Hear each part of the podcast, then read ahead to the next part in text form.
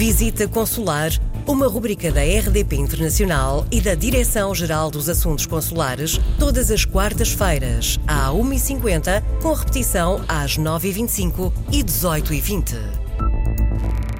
Hoje tratamos de saber o que é o apoio social a idosos carenciados nas comunidades portuguesas. Um tema naturalmente importante, Sr. Diretor-Geral dos Assuntos Consulares, Embaixador Júlio Vilela.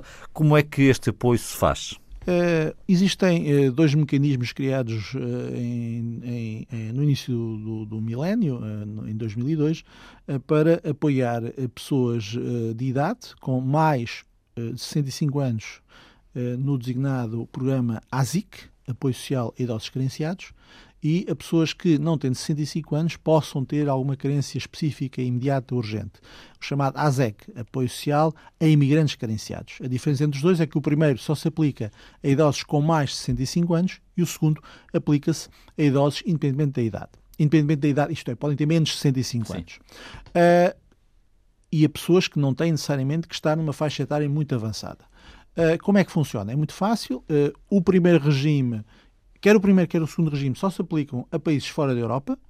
Uh, no primeiro regime, aquilo que acontece é que, mediante o preenchimento de um requerimento e de junção de um conjunto de documentos devidamente validados pelo posto consular, o Estado português assume o pagamento mensal de uma pensão em vida e enquanto a pessoa estiver a viver no estrangeiro.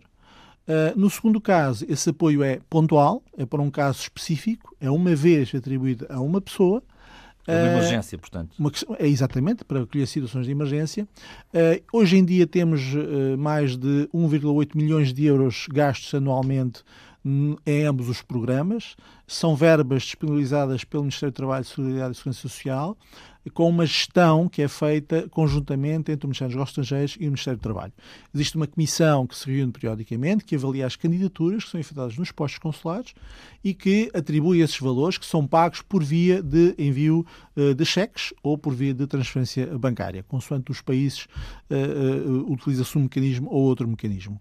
A verdade é que é um programa que tem, de facto, tido êxito, eh, estão com, estamos com mais de 16 anos de realização do programa. Os valores que têm sido pagos têm sido extremamente importantes para muitas pessoas. Estamos agora, por exemplo, estamos a pensar... a falar de quantas pessoas, mais ou menos? Estamos a falar, neste momento, estaremos a falar de cerca de 800 pessoas em todo o mundo, mas eh, só para vos dar uma ideia, hoje em dia o, o ASIC é essencial para muitos dos portugueses que vivem na Venezuela. Eh, pessoas muito carenciadas, idosos, eh, e mesmo no quadro do apoio extraordinário e pontual, eh, também tem sido atribuído, tem sido atribuído valores a pessoas na Venezuela que passam neste momento momentos bastante difíceis. E, portanto, quer num caso, quer noutro, o essencial é que as pessoas que possam estar em situação de carência contactem um serviço consular, informem-se dos documentos que são necessários, há obrigatoriamente sempre um parecer que tem que ser emitido pelo posto consular e depois, em Lisboa, nós fazemos a avaliação dos processos e o Ministério do Trabalho atribui as verbas que são transferidas depois periodicamente. A Europa não está contemplada por estes? A Europa não foi contemplada inicialmente, exatamente porque nós sabemos e tínhamos o conhecimento de que a maior parte das situações de carência ocorrem fora da Europa e, por outro lado, o próprio uh, uh, serviço uh, social na Europa é muito mais consolidado e, e, e atribui e tem muitos melhores mecanismos de apoio a situações de carência do que fora da Europa. De modo, de modo que aquilo que na altura altura foi uh, pensado, e bem, é que de facto os portugueses e os luso-nacionais e os luso-estrangeiros, portanto pessoas com dupla nacionalidade, pudessem obter um apoio social uh, financeiro que tem sido muito importante para muitos deles. Eu estou a falar em particular no Brasil, na África do Sul, na Venezuela, país onde de facto, de facto a comunidade portuguesa já é uma comunidade antiga, mas onde as carências também se fazem sentir. E como sempre, pode colocar as suas questões por e-mail para visita consular.rtp.pt. Na próxima semana aqui estaremos de novo.